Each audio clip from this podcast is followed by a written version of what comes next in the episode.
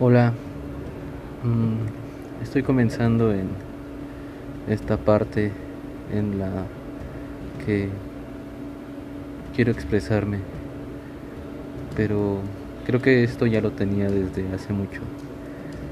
Mm, quererle contar algo a la gente o simplemente decirle lo que pienso.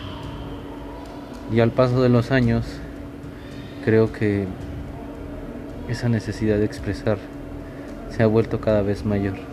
Por eso he buscado y creo que plataformas de este estilo para poderles compartir lo que pienso, siento y a veces creo.